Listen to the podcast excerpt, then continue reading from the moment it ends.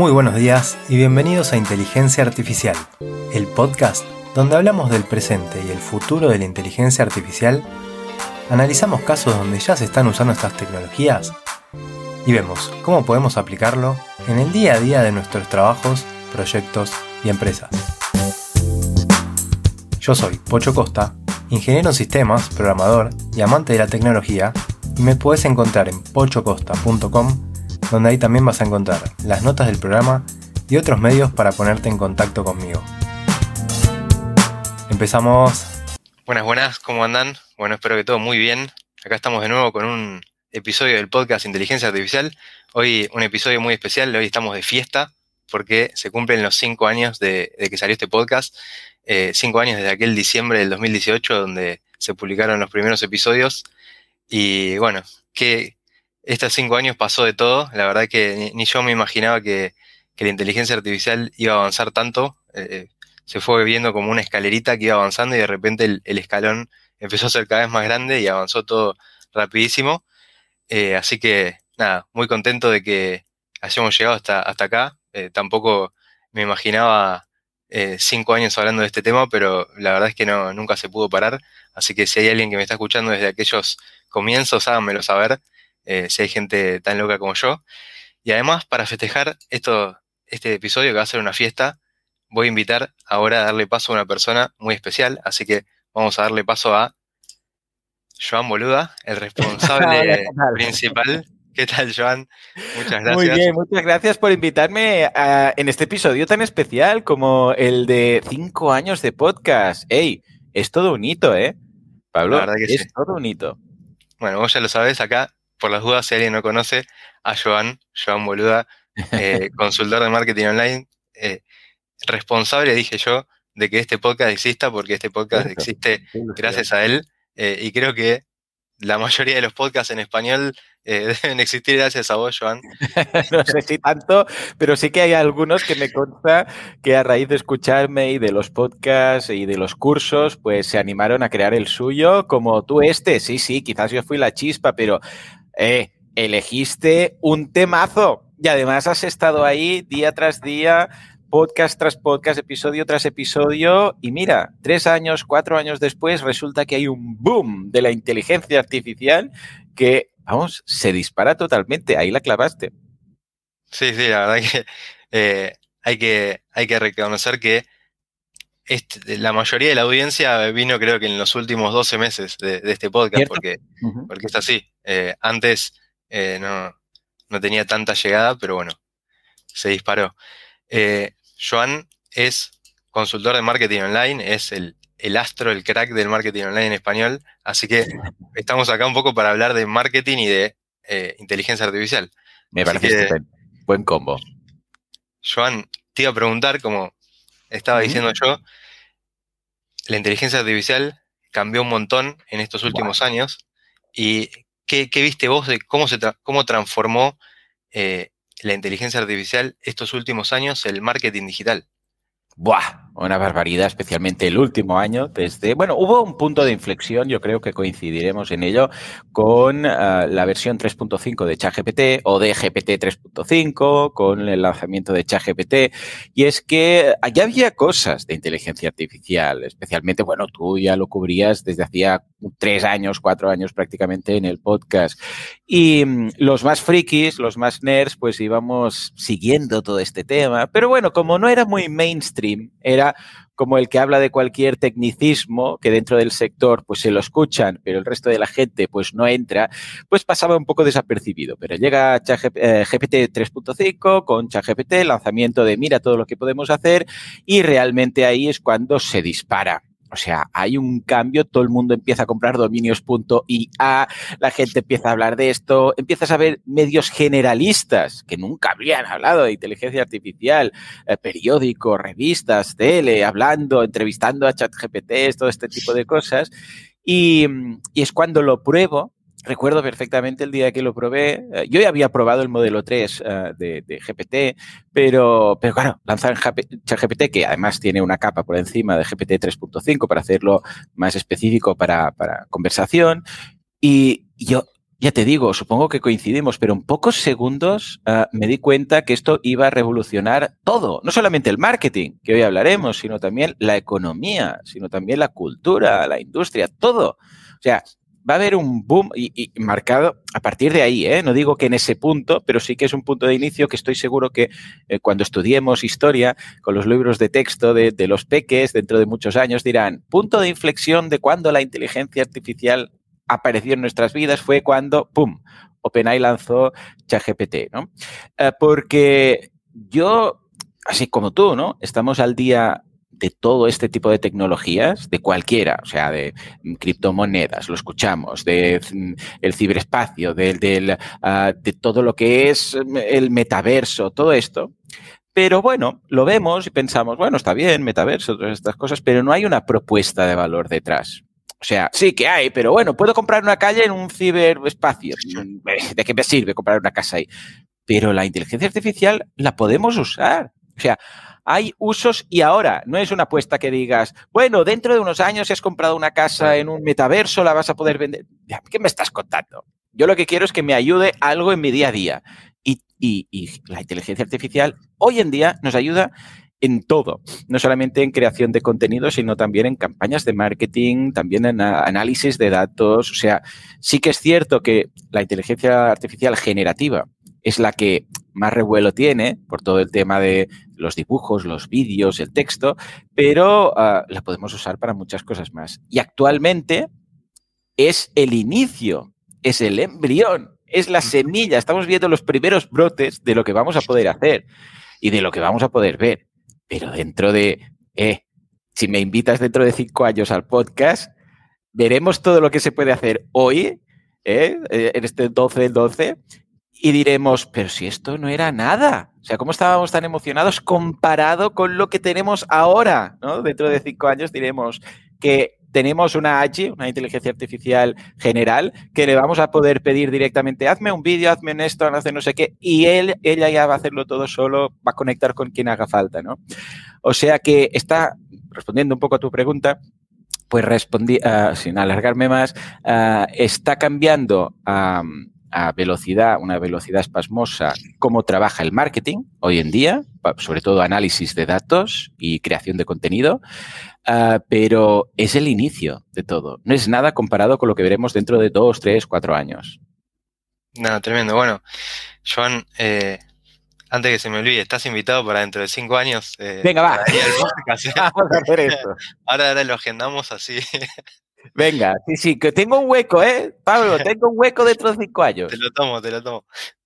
Buenísimo. Sí, no, eh, la verdad es que, como vos decís, esto está ahora en el día a día y se puede usar, no es como esas cosas de futuro que tal vez claro. hace, hace cinco años cuando yo empecé a hablar de esto eh, era totalmente diferente mm. porque, bueno, sí, Machine Learning ya estaba eh, en el Correcto. marketing, eh, todo lo que era las campañas de marketing o los algoritmos que usaba Google Ads o, o Facebook, Correcto. todas esas cosas, usaban Machine Learning, pero no estaba tan en el día a día eh, de que cualquier empresa lo pueda adoptar, ¿no? Entonces, eh, esa, eso es lo que abrió la puerta eh, GPT 3.5 y bueno, toda la guía generativa, Correcto. DALI y esas cosas.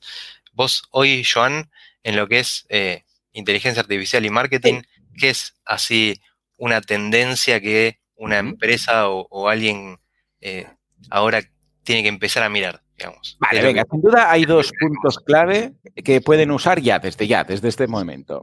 Siendo el primero la inteligencia, la inteligencia artificial generativa, es decir, que genera contenido. Esto ha sido de lo primero que hemos visto. ¿Por qué? Porque es lo más simple. O sea, tú vas a un GPT, o a un chat GPT de turno, da igual, cualquiera de, cualquiera de ellos, aunque es el más conocido, y le pides crear contenido, escríbeme un artículo, corrígeme este artículo, mejora el SEO de este artículo y te lo hace. O sea, esto fue eh, especialmente dentro del mundo del copywriting, y dentro del inbound marketing, de generación de contenido, lo que llamamos la atención a todos los marketers. Es decir, hasta el momento era, tengo que crear contenido, de qué voy a crear contenido, a ver cómo localizo mi público objetivo, a ver qué les puede interesar. Ahora no, ahora es una charla vas a ChatGPT, eh, tengo un membership site, tengo un e-commerce, tengo este producto, tengo este servicio, me dirijo a este público, ¿qué tipo de contenido? Es que no hace falta ni que le digas el contenido, le puedes preguntar, ¿qué tipo de contenido puede encajar con este uh, buyer persona? Y te dice, pues mira, considerando lo que tú ofreces, considerando tu público, tu industria y tal,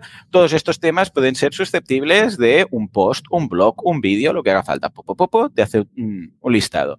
Y entonces puedes directamente pedirle, ah, vale, pues me gusta este título que has propuesto aquí para un artículo.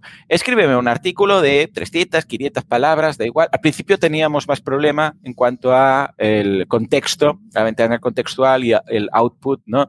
Porque estaba más limitado, pero ahora con los últimos GPTs tenemos ahí, vamos, o sea, estamos hablando de 128.000 Ks que, o sea, tokens, perdón, eh, que, vamos, tenemos una barbaridad de, páginas y páginas, podemos escribir un artículo muy extenso, ¿vale? Entonces, uh, claro, esto fue lo primero que llamó la atención a toda la gente que tenía que escribir contenido, que ya no hacía falta que lo escribiera. O sea, que bien por ellos. Luego también llamó mucho la atención el tema de uh, DALI, ¿vale? Llega a DALI, inteligencia artificial, ya no solo genera texto, sino que ahora además genera, bueno, de hecho, por orden, primero se habló más de DALI, DALI 2, en este caso, claro. y luego GPT, ¿no? Porque salió a cabo de poquito. Uh, y claro, empiezan a llegarme clientes que me dicen, Joan, que yo le pido algo y me lo dibuja al momento. O sea, le pido no sé qué para una imagen destacada. Eran los primeros pinitos de Dali. Ahora lo vemos y lo vemos un poco antiguo, ¿no? Comparado con Dali 3 o Midjourney. Eh, pero, claro, lo que primero me preguntaban es qué pasa con los derechos de imagen. ¿Puedo usar estas imágenes? ¿Puedo pedirle una imagen, la coloco en mi, en mi blog y no tengo que estar comprando imágenes por ningún lado? Y efectivamente, así es, generada por inteligencia artificial. La inteligencia artificial la tenemos que ver, y esto es al menos lo que dicen los jueces hasta hoy en día, que la tenemos que ver como una herramienta comparable a un pincel. Es decir, que si tú has generado el prompt, eso no es de la empresa que lo ha hecho, aunque tenemos que leer la letra pequeña de cada plataforma, sino que eh, la has generado tú. Es como si la hicieras con Photoshop. Los derechos no son de la gente de Photoshop, sino que son los tuyos porque has usado su herramienta. ¿no? Y a partir de aquí empieza a abrirse un camino muy interesante, muy inquietante a la par, que nos dice que podemos eh, crear imágenes. ¿no? Y entonces esto es lo que, lo que llama la atención al mundo marketer. Es decir, poder crear contenido, no depender de copywriters o tener copywriters, pero que gracias a la inteligencia artificial van a trabajar más rápido. Se empieza a hablar que la inteligencia artificial no va a sustituir uh, profesionales, pero sí que los profesionales que utilicen inteligencia artificial van a tenerlo bastante mejor, van a trabajar de forma más productiva y tal. Y ese es el principal punto, el que nace inicial y el que ahora más gente conoce la inteligencia artificial usada para generar contenido. Ahora, imágenes, ya tenemos un nivel de perfección brutal. Nos falta acabar de pulir cuatro cosas. Hasta hace poco tiempo, pues eh, teníamos problemas dibujando manos. Ahora ya está arreglado. Ahora el texto parece que ya lo estamos puliendo. Midjourney aún no, pero DALI 3 ya clava el texto. Alguna alucinación de vez en cuando. Se tiene que corregir aún. Pero yo lo comparo con, uh, con Google Translate. Antes teníamos un texto, lo pasábamos por Google Translate y teníamos un 80, un 90% de la traducción y luego teníamos que pulir detalles. ¿no? Ahora es lo mismo. Tienes un texto generado por inteligencia artificial, tienes un dibujo generado por inteligencia artificial, pero deberías revisarlo. Si es un texto simple, porque, bueno, vamos modificando si hay alguna alucinación, es decir, algún error para entendernos. El dibujo pasa por probar varios prompts hasta que encuentras uno que dices, perfecto, ahí las manos, las letras, todo funciona, o sea, qué bien. El vídeo está haciendo, vamos, está haciendo unas mejoras en los últimos meses. Ahora hace poco HeyGen ha salido, ha, lanzado la versión 2 de, de Avatar y, vamos, tenemos unos avatares, unos clones prácticamente perfectos en, en, menos de cinco minutos. O sea que vemos que vídeo también, no solamente para avatares, sino creación de vídeo.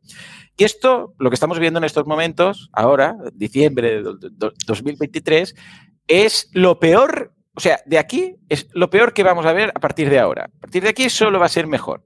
Uh -huh. Si en este año hemos visto tanta mejora, imagínate en un año, ya no digo en cinco, ¿eh? ya digo en uno. Entonces, esto ha sido sin duda alguna lo que primero ha llamado la atención y por lo tanto lo que ahora está más avanzado, ¿vale? Pero yo personalmente lo que utilizo más de la inteligencia artificial no es generación de contenido. O sea, no ha llegado aún el momento que yo le diga a, Sara, que es mi, mi asistente de inteligencia artificial, que le diga, hazme el podcast tú ella insiste de cuando que lo haga, ¿no? De hacerlo, pero no puedo decirle, haz el episodio y hasta yo olvidarme de todo. O sea, incluso ahora que hemos hecho algún programa especial con ella y tal, ah, yo tengo que revisarlo. Ya llegará el día, llegará. Pero no puedo despreocuparme, no puedo decirle, hey, escribe artículos, públicalos y yo ni me los miro, sino que tengo que estar ahí. Quizás esto en el futuro va a cambiar, pero por ahora no puedo utilizarlo. Entonces, Joan, ¿para qué estás usando la IA? ¿no? Bien, uh, primero para generación de ideas. O sea, hablo mucho con Sara y uh, le cuestiono preguntas sobre uh, mi podcast, sobre mis clientes, sobre la forma que tengo de trabajar y, hago lo que se llama el, típico brainstorming ¿no? de ideas. Ahí la inteligencia artificial es muy buena porque es capaz de vincular muchos datos que tiene, que están relacionados, estilo neuronal, ¿no?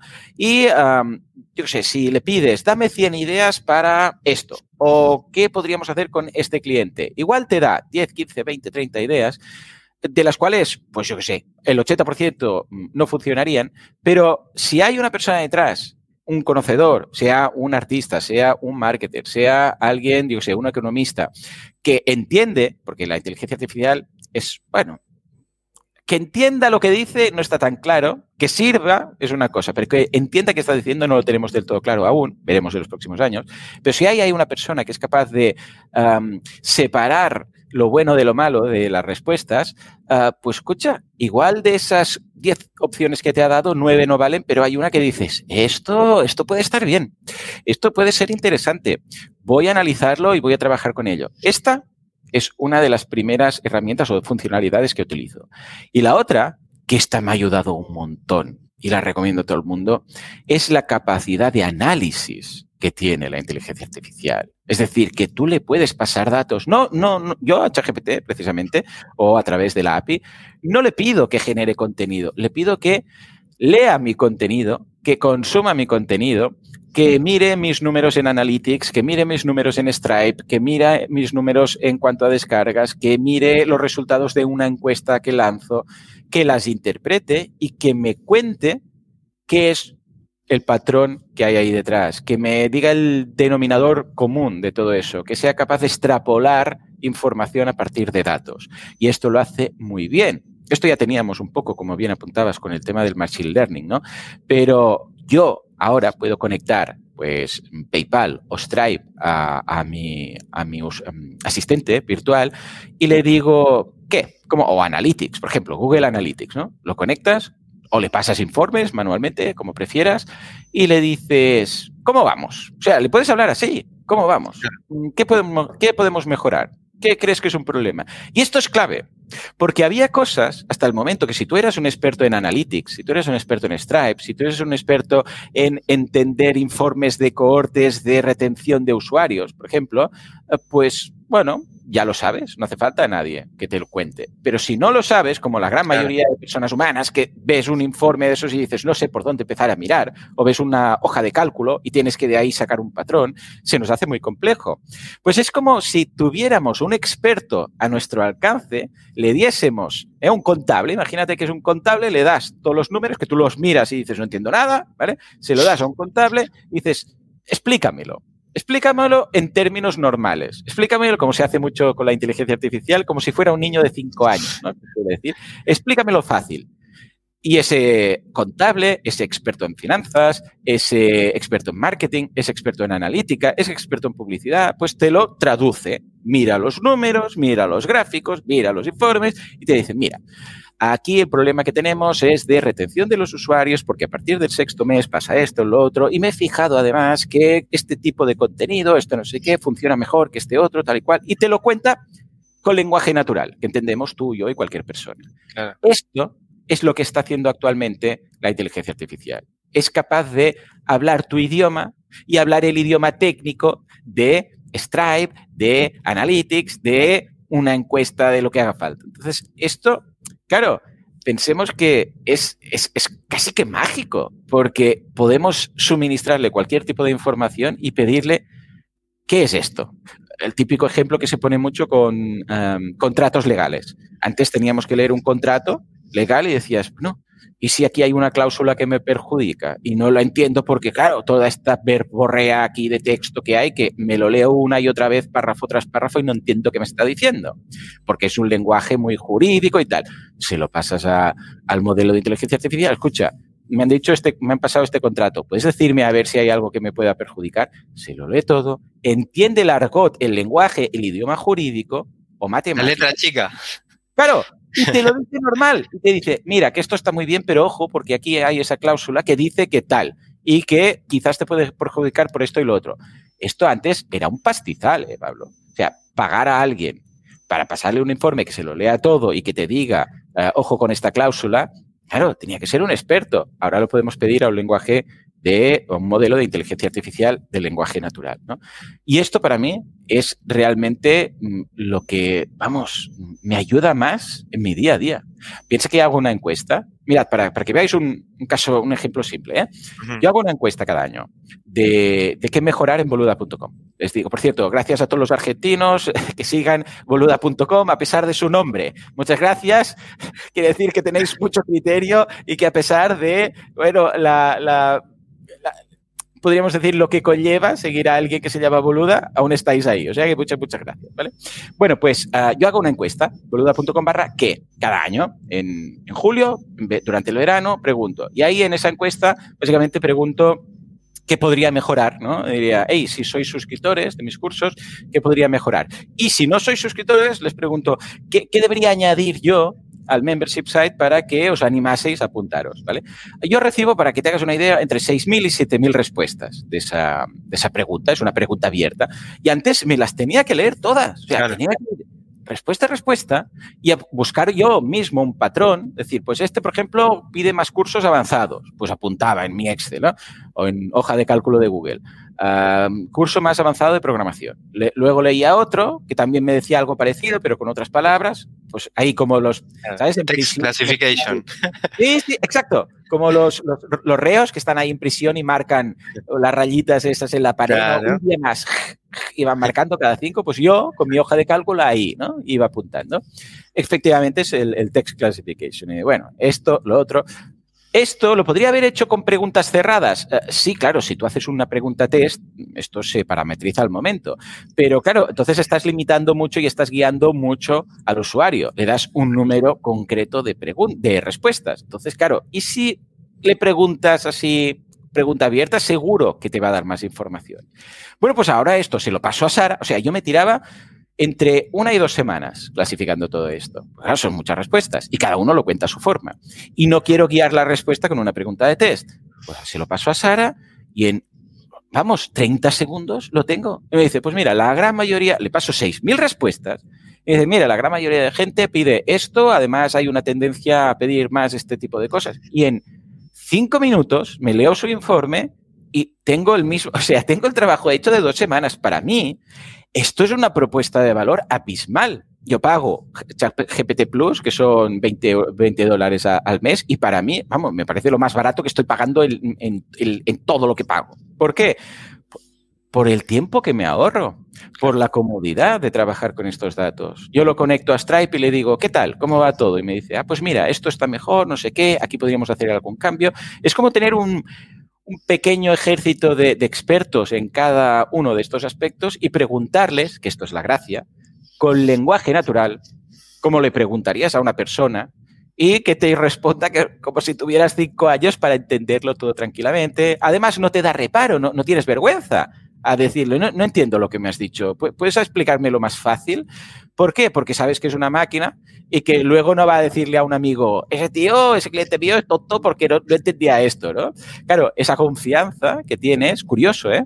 Esa confianza que tienes ante un modelo de inteligencia artificial, quizás no la tendrías delante de una persona porque pensarías que voy a quedar mal si le pregunto esto o si le digo que no lo entiendo. Y esto, en mi día a día, vamos, me ayuda un montón y cada vez que se lo digo a un cliente, y digo, ¿pero qué estás haciendo esto así? No, hombre, no, mira, utiliza esta herramienta y me dicen, Joan, ¿esto se puede hacer? O sea, se le iluminan los ojos, de verdad. Sí, sí, sí. Yo escuchándote esto que, que estabas diciendo que me, me, hacía pensar un montón, ¿no? Y mm. tema de clasificación de texto, yo me acuerdo wow. haber trabajado en proyectos de esto previo a, modelos de, modelos de lenguaje. había, que, había que etiquetar los textos manualmente para entrenar un modelo que pudiera clasificar eso. O sea, por más que eran modelos de lenguaje como BERT, que, era el que usé en aquel momento, Correcto. había que poner personas, manualmente etiquetar ejemplos para después poder hacer, entrenar el modelo y hacer la fase de, inferencia, de predicción que pueda eh, trabajar con eso. Solo el hecho de saber si, sí, sí, solo para que, para entrenar un modelo, como estás diciendo, para que nos dijera si el texto era positivo o negativo, que era básicamente leer textos y decirle esto es positivo, esto es negativo, esto es positivo, esto es negativo, para que el, lenguaje entendiera, el modelo entendiera. Eh, esto se hacía mucho en soporte, ¿no? tickets de soporte o preguntas al consumidor, ¿no? Eh, ¿Está contento nuestro consumidor con nuestro producto, sí o no? Y tenías que ir etiquetando, etiquetando, etiquetando, etiquetando, y era era eterno para que el lenguaje entendiera si eso es una queja, si el mensaje que llegaba era una queja, era algo bueno, era algo negativo, etcétera. ¿no?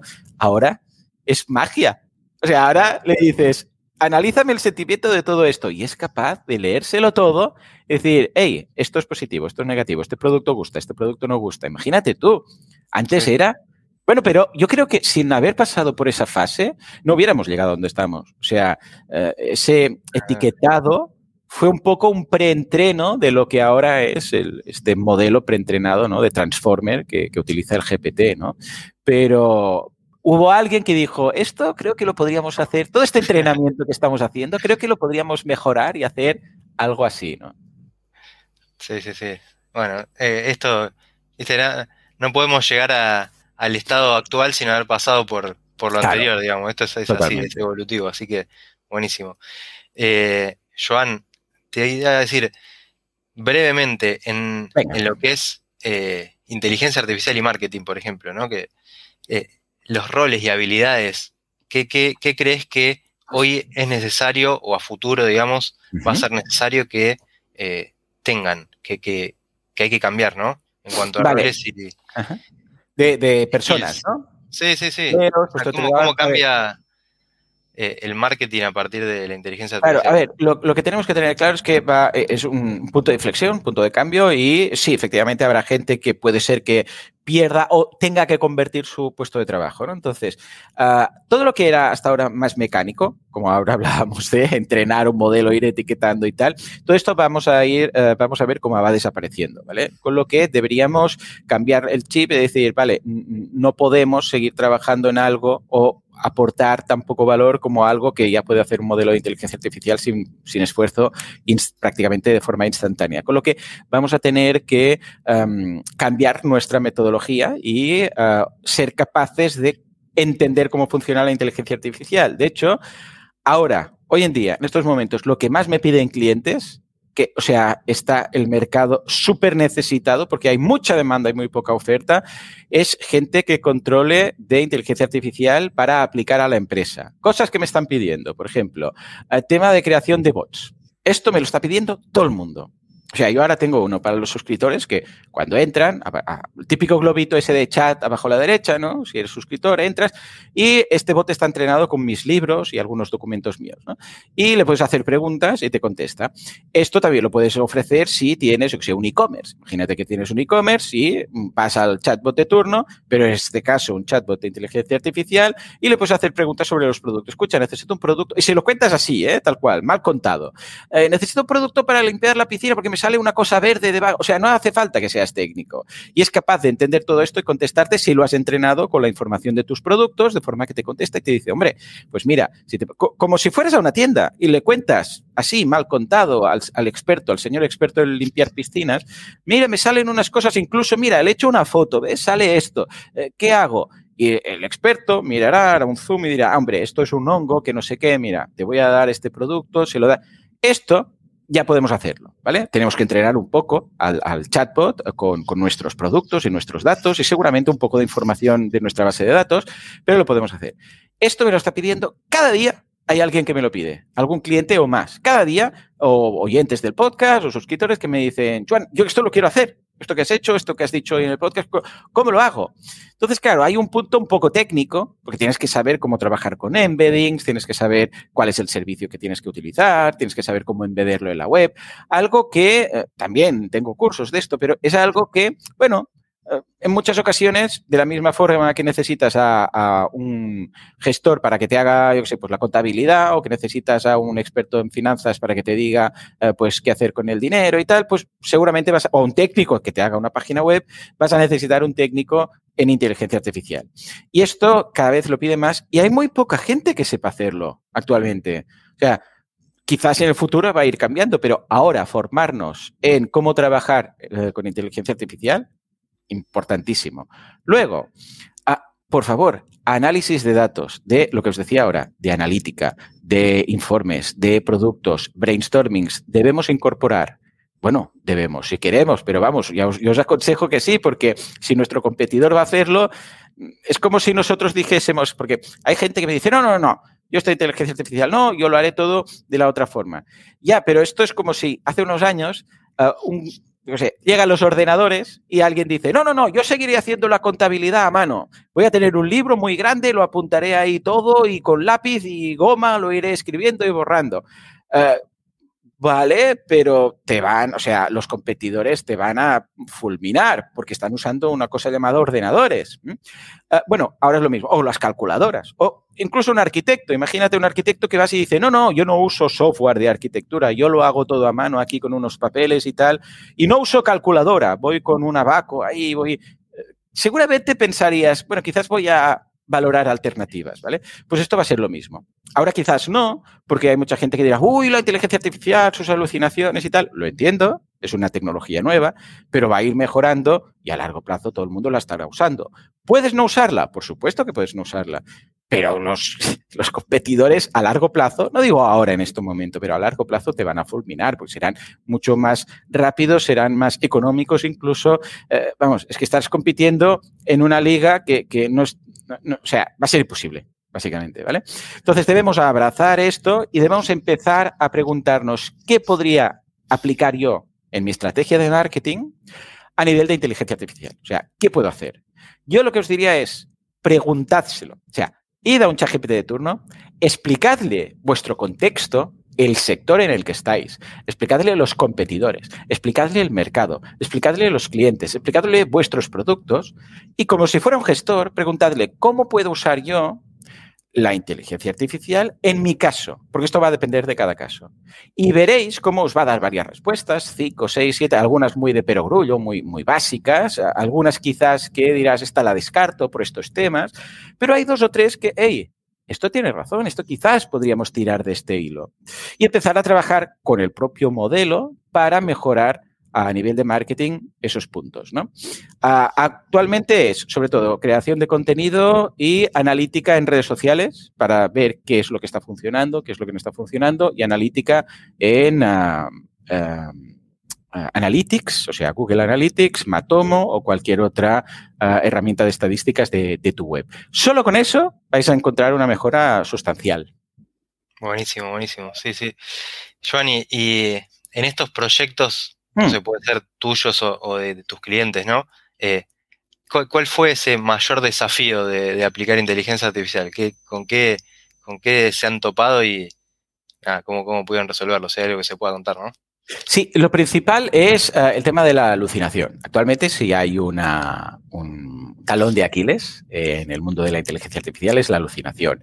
Claro, eh, básicamente lo que hace la inteligencia artificial, para entendernos, es que conecta, conecta datos. Entonces, eh, funciona muy parecido a un cerebro, a una, a una forma neuronal, a, a las neuronas, cómo están conectadas, ¿vale?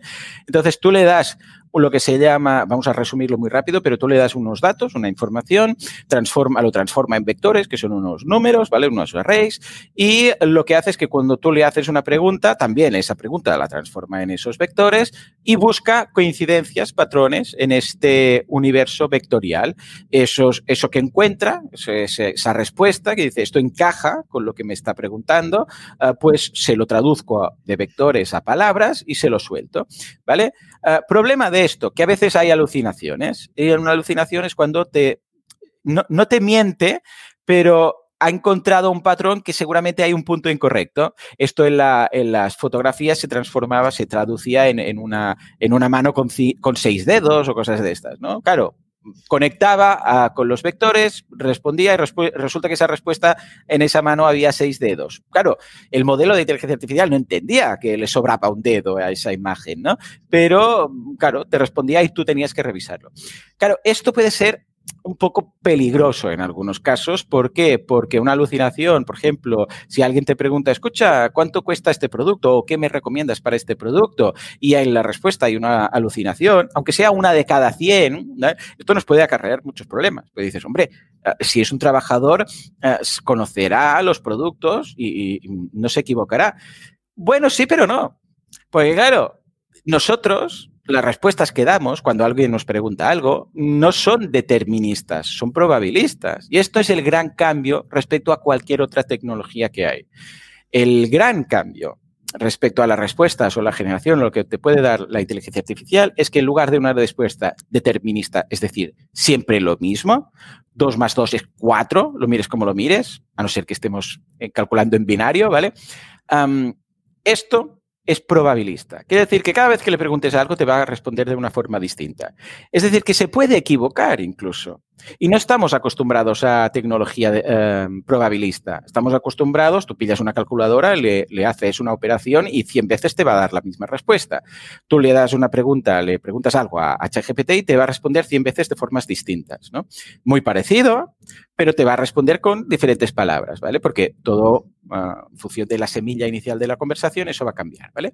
Entonces, esto, claro, quiere decir que no es perfecta, y nunca lo va a ser, se va a poder aproximar mucho a la realidad, pero nunca lo va a ser. ¿Por qué? Porque la inteligencia artificial está basada en estas redes neuronales, que es como funcionamos los humanos. Y nosotros, los humanos, también nos podemos equivocar. Yo me puedo equivocar, tú te puedes equivocar, y eso hace, ojo, ese margen de error hace que la inteligencia artificial sea más humana. Porque se puede equivocar, puede alucinar. Y eso es lo que la gente no acaba de verlo claro. Pero yo siempre les digo, pero un trabajador también se puede equivocar. Y decir, ya, pero la gracia de usar inteligencia artificial es porque quiero una respuesta perfecta cada vez. Bueno, eso no va a ocurrir, al menos a corto plazo. Y por eso en algunas ocasiones muchos eh, clientes ah, han cerrado la puerta a la inteligencia artificial porque no quieren un chat que de vez en cuando se equivoque o no quieren un artículo que de vez en cuando tenga algo de información eh, que no es correcta. ¿Vale? Porque entonces, claro, si has publicado algo y la información no es correcta, aunque sea un párrafo o algo que dice, todos hemos hablado muchas veces con inteligencia artificial y hemos detectado en su respuesta un error. En muchas ocasiones, todos lo hemos visto. Entonces, esto no lo quieren los clientes. Y es ese punto. Yo creo personalmente que a medida que el porcentaje de alucinación vaya disminuyendo y al final sea, vamos, eh, bueno, de hecho, ojo, ojo, lo que voy a decir, ah, hay más errores en la Wikipedia que en las respuestas de inteligencia artificial de ChatGPT 4, ¿vale? El otro día se hablaba de si era un 80 y pico versus un 90 y pico de, de, certeza, es decir, que la Wikipedia tenía sobre un 15, entre un 5 y un 15 de errores, por ciento, de errores de la información que había. Ya te buscaré el artículo, es muy interesante. Y que en ChatGPT estaba entre el, pues en lugar de 10 a 15, igual era de 1 al 8%. O sea que realmente la Wikipedia también tiene errores, pero nadie dice, oh, es que no sé qué, la Wikipedia. Ya lo sabemos, forma parte de usar ese recurso. Sabemos que puede haber algo equívoco, ¿no? Eh, pues pasa lo mismo, pasará lo mismo con inteligencia artificial. Aunque ya te digo, yo creo que vamos a ir cada vez menguando más y más y más ese eh, porcentaje de alucinación y al final tendremos respuestas, pues que no siempre, 100%, porque como digo, esto está basado en, las redes neuronales humanas y 100% va a ser imposible, pero estoy seguro que va a ir mejorando. Y la gente se acostumbrará. Antes la Wikipedia tenía muy mala fama de que todo estaba inventado y ahora muchísima gente la utiliza. Eh, con lo que, vamos, eh, seguro que va a ser más coherente preguntarle a un, a un modelo de inteligencia artificial que ir a un foro de Internet y creerse una respuesta. Total, sí. Eh, aparte se está trabajando mucho en eso, ya hay frameworks para detección de alucinaciones o para medir eh, cuánto, cuánto, es el, grado de alucinación de tu modelo. Y esto... van un pelín más lentos, yo he probado algunos, y a cambio de un poco más de lentitud hacen como comprobaciones para que la propia inteligencia artificial mire la respuesta y vea si puede haber una alucinación. Muy interesante este punto. Sí, sí. y aparte, por ejemplo, eh, hace unos días estaba trabajando con, con, una, empresa, digamos, en un proyecto de inteligencia artificial y lo que veíamos era que el error que estábamos teniendo era mucho menor que el error humano. Eh, ¡Claro! extracción, De, entidades de documentos. O sea, eh, mejoraba y, estamos hablando de eh, es que es un modelo que no ah, se cansa, no hace un trabajo tedioso, porque ese mismo trabajo hecho por un humano bueno. era un trabajo tedioso que llevaba mucho tiempo y esto lo estábamos haciendo en segundos y con un menor margen de error. Entonces, ahí está, ahí, ahí está. Este es, que no, no, no, hay, no hay punto de comparación. ¿Es mejor que, que, hacerlo con personas? Sí. ¿Es perfecto? No, pero es que lo que hacemos las personas tampoco es perfecto. O sea, entonces si el grado de error aquí, como en la Wikipedia o en este caso que decías tú, es inferior con inteligencia artificial, ya sé que nos podemos quejar porque hay un grado aún ahí de error, pero al menos es inferior al que teníamos hasta el momento. O sea que, bueno, escucha, bienvenida a la mejora. Exacto. Joan, eh, ¿qué, crees que, está por venir, que todavía no vimos? ¿Qué, es eso que, estás esperando que aparezca? Vale, evidentemente, si no te digo la AGI, no, estaría, estaría diciendo la verdad. O sea, la inteligencia artificial ah, general, ¿vale?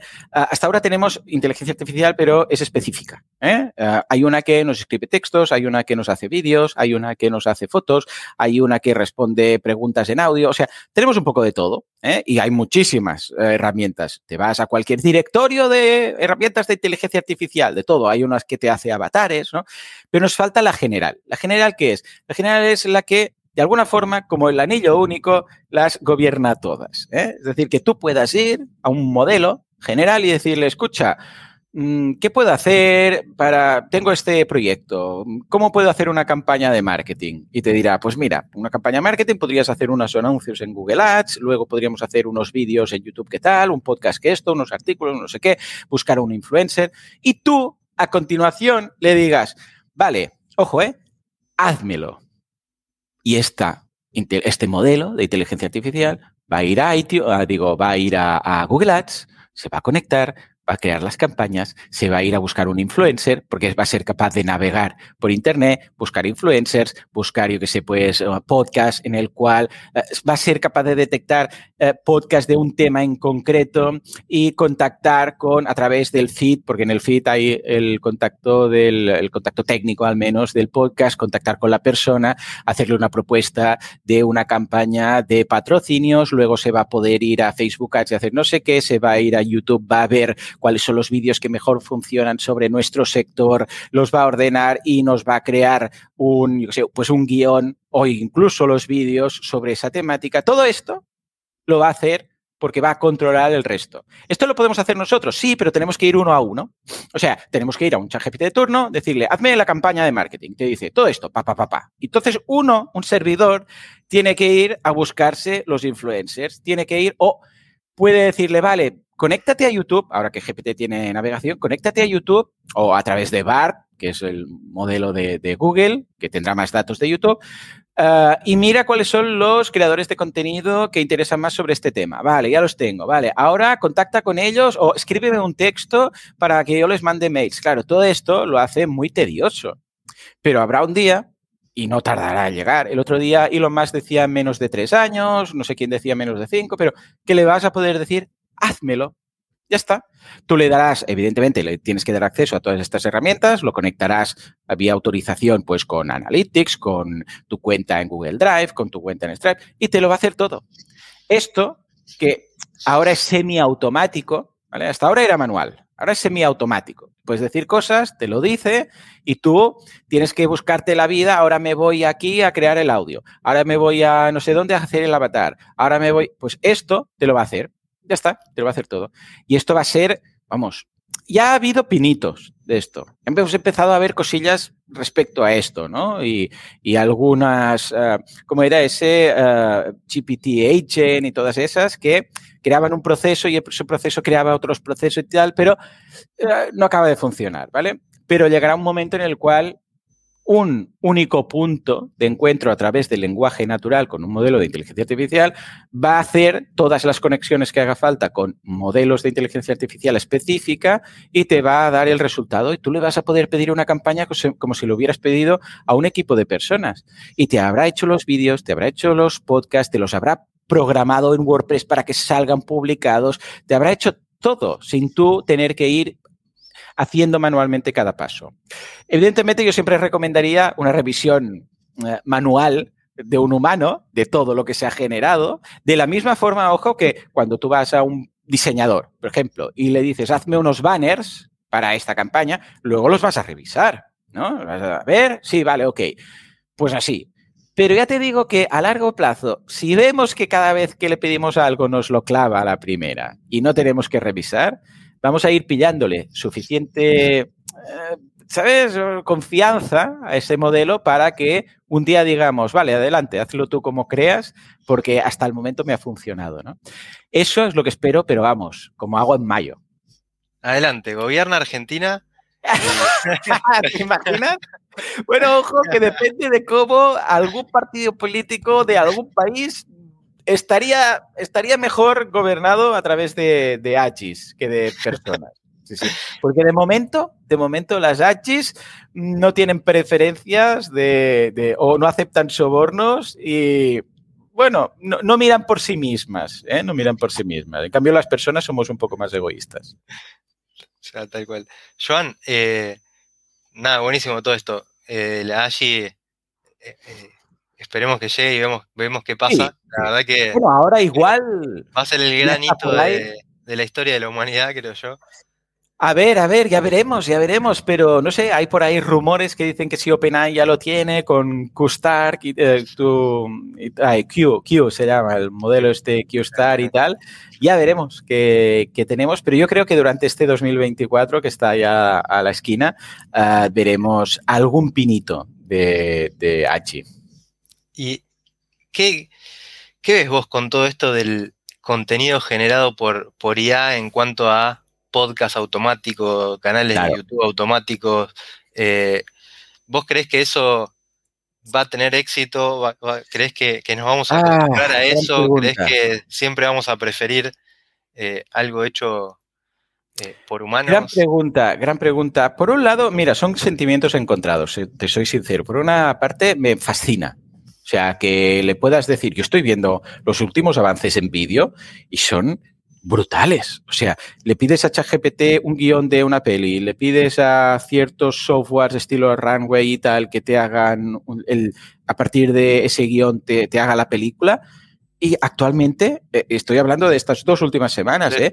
vemos, vamos, la gente de Pika Labs y tal, veo cosas que, o sea, que dices, esto se ha generado solo. Y cuando le metas ahí una H, que le podrás decir, créame un guion de una película sobre esto, esto y esto, y me lo mandas a, a Pika Labs y que me haga la película, y te lo va a hacer. ¿Vale? Estamos un poco lejos aún, pero, pero está, o sea, lejos no, estamos muy cerca. Lo que pasa es que simplemente es ir perfilando el modelo, pero durante el 2024 alucinaremos, ¿no? Entonces, claro, por una parte, mm, me, me, alucina todo esto y me encanta y lo veo muy futurista, pero por otra parte también me entristece un poco mm, porque si todo el mundo empieza a hacer esto, al final, básicamente lo que veremos es cosas, todo el contenido que veamos o que leamos o que escuchemos estará generado por inteligencia artificial. No habrá una persona ahí que lo ha pensado como tal, habrá un prompt inicial, supongo, porque siempre tiene que haber un prompt inicial, aunque sea, crea muchos prompts, ¿no? Un prompt para crear prompts, ¿no?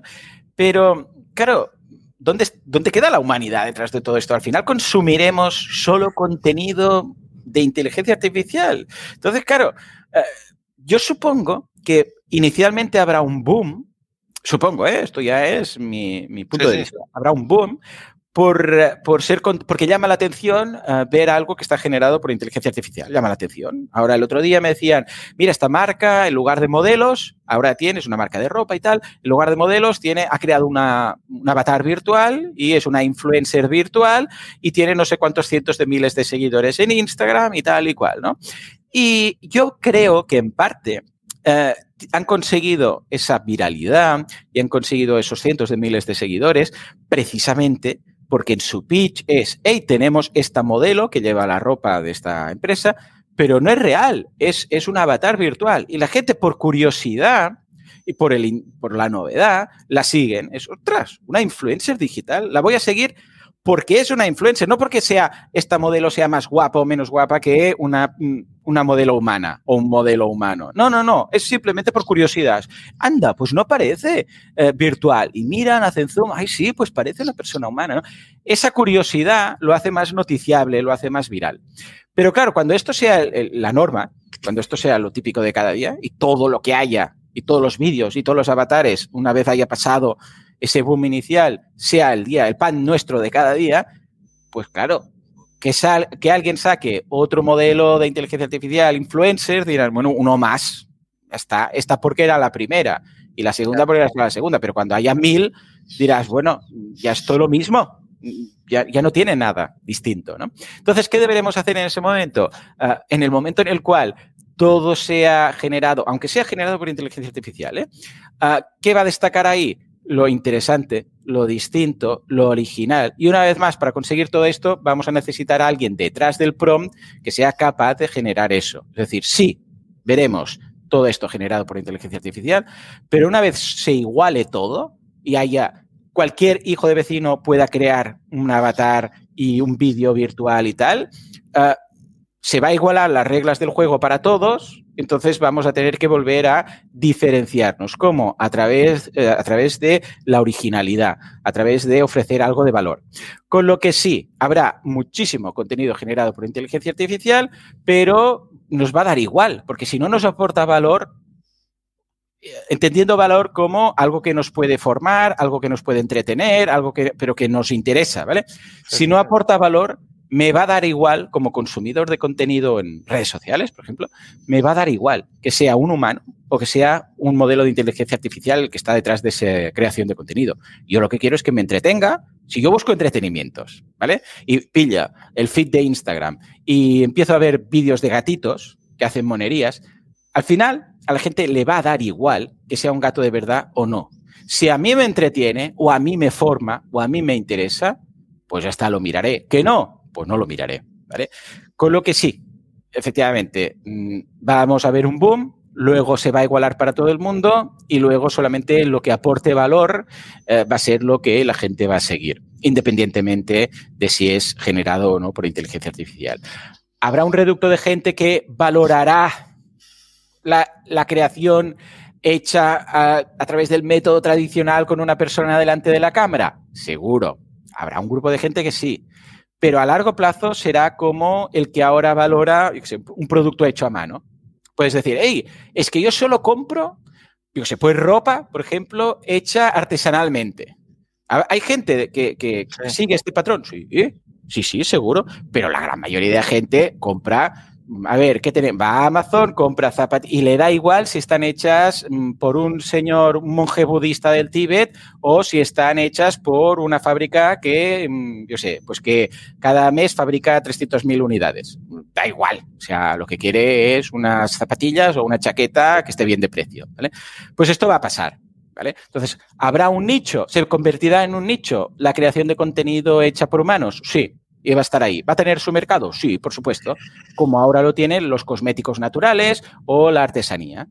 Pero no, va a ser una condición necesaria, básica, para que la gente consuma ese contenido. La gente le va a dar igual cómo esté creado, de la misma forma que le da igual que los calcetines que lleva estén hechos en China, en Taiwán, que puede ser bueno o puede ser malo, ¿eh? pero me refiero que a la gente, la gran mayoría le da igual de, de, dónde han hecho los calcetines mientras les sirvan. Esto va a ser lo mismo. ¿Me aporta valor? Lo miro.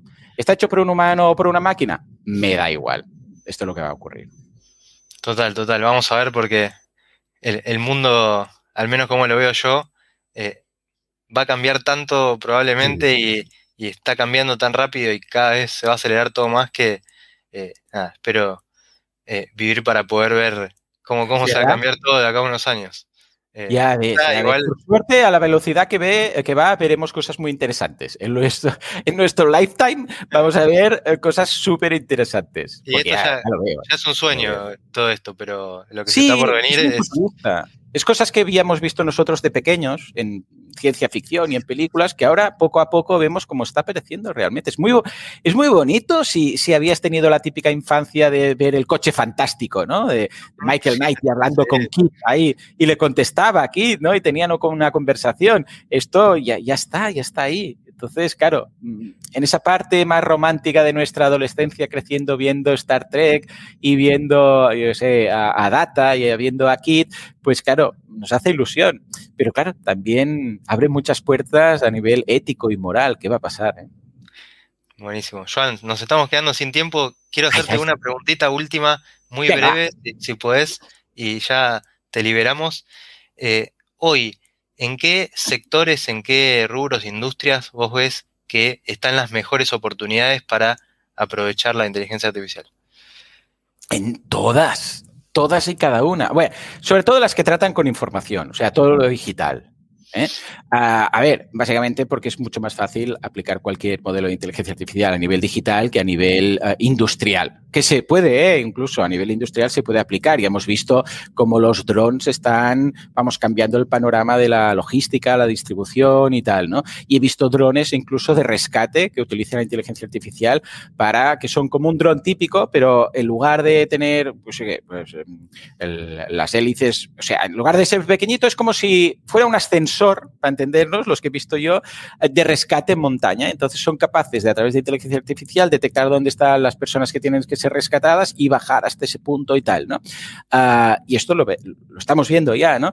Ah, pero claro, eso, eso implica una inversión importante a nivel de desarrollo de prototipos y tal. Pero a nivel digital, todo lo que sea digital, vamos, sin ningún tipo de duda mm, se pueden beneficiar. Yo no he visto aún ningún sector que no pueda beneficiarse de aplicar la inteligencia artificial en su, en su día a día.